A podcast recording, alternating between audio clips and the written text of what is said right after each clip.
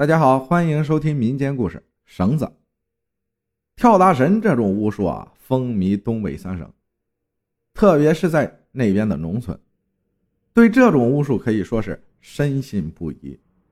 一般来说，跳大神需要两个人共同完成，一个是大神，一个是二神。大神是灵魂附体的对象，二神则是助手，负责与神灵沟通，回答人们的问题。而大神请来的神或仙。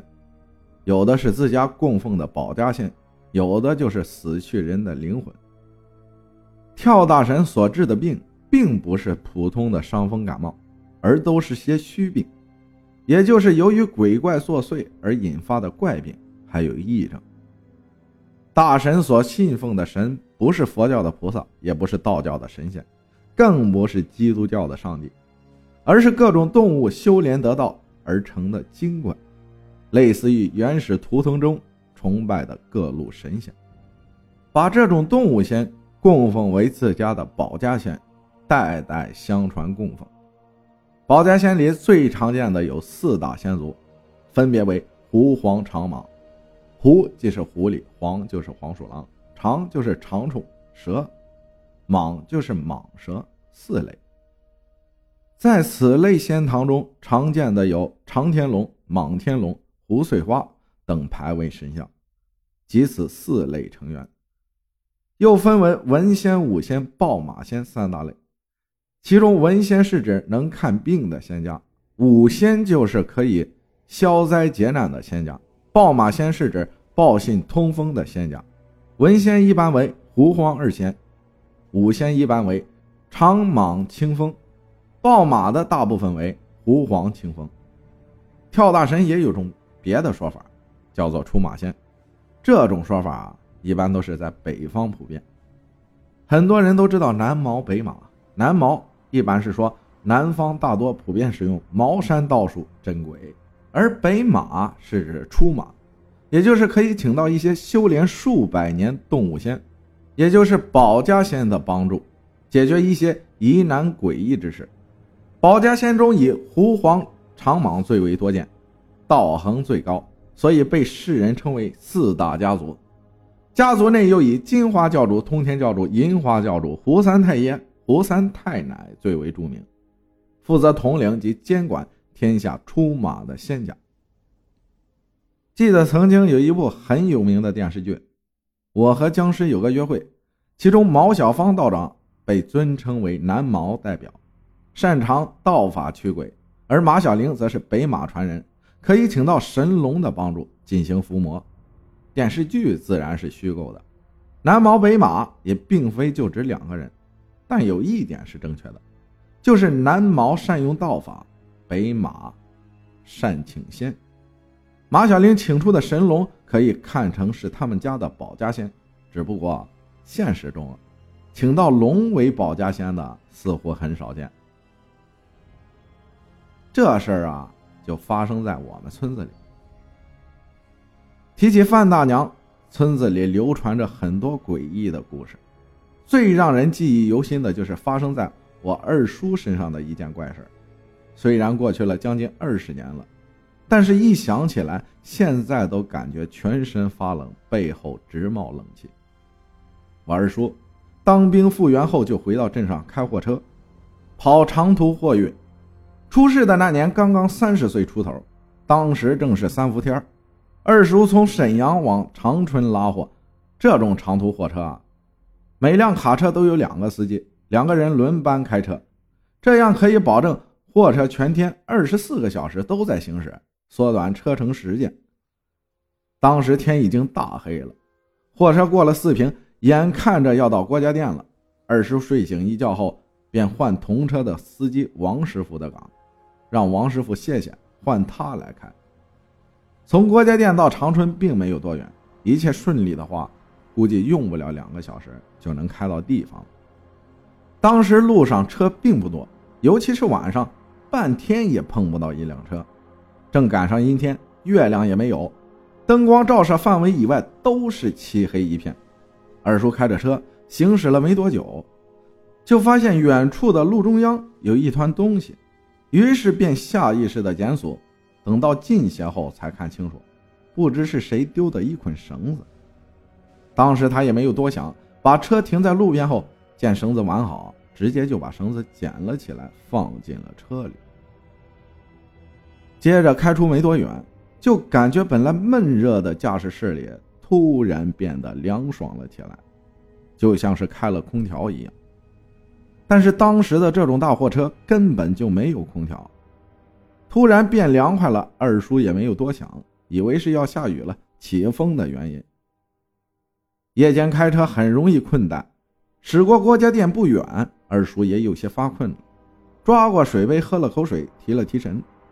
可就在放回水杯的一刹那，眼角的余光突然瞥见车头的右前方不远处站着一个老太太。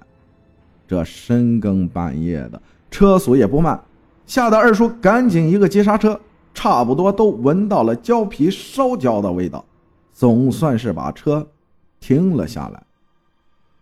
突然急刹车把正睡觉的王师傅也吓醒了，赶紧直起身子问二叔是怎么回事。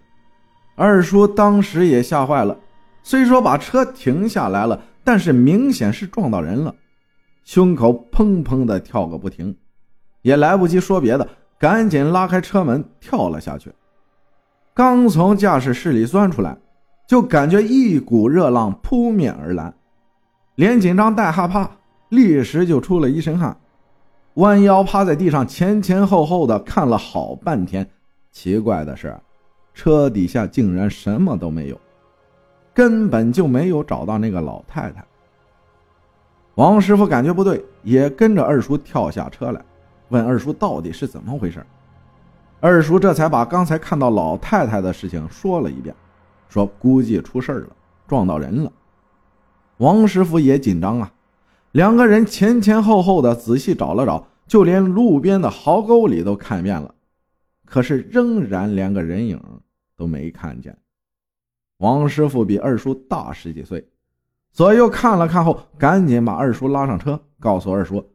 这里是荒郊野外，根本没有村子。这么晚了，怎么会有老太太呢？别不是看到什么东西了吧？二叔心里也有些打鼓。刚才明明看得真真切切的，就是个老太太，还穿着老式的蓝衣斜紧的衣服，佝偻着身子，不可能会看错。难不成真是撞鬼了？想到这儿，也是一阵后怕。身上起了一层鸡皮疙瘩。王师傅换到驾驶位上，让二叔先休息一阵，反正没有多远了，由他换着开。兴许是二叔休息不好，灯光晃的树影看花了眼。两个人明知道这件事有些不对劲儿，但是黑灯瞎火的，谁也不敢再多想了，赶紧重新发动汽车，继续赶路。一路上，二叔根本就睡不着，满脑子都是那个老太太的影子，正胡思乱想着。王师傅突然又是一脚急刹车，脑袋好悬没撞到玻璃上。再看王师傅，当时脸都变色了，像一张白纸一样白的渗人，直勾勾的愣了半天神，这才回头告诉二叔，好像真有点不对劲儿了。他刚才也看到了有个老太太。就坐在车头上，和二叔说的模样差不多。驾驶室里的温度立时下降了许多，两个大老爷们半天都没有吭声。虽然嘴上没说，但是谁都知道肯定是撞鬼了。常年都在路上跑，这种事没少听。不过一直也都当成故事听，没想到还真碰上这种邪事了。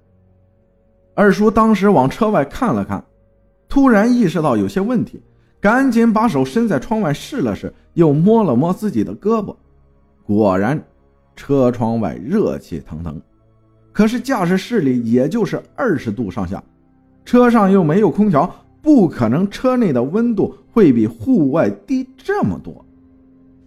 两个人点着烟后抽了几口，好歹是缓过神来了。二叔突然想起在路上捡到的那团绳子，直觉感到，自从捡回那团绳子，就好像不太对劲儿，赶紧把那团绳子掏了出来，看也没看便直接扔到了车外，发动汽车赶紧驶离了这里。好在这一路上再也没有发生别的事，总算是顺利的把货拉回了厂子。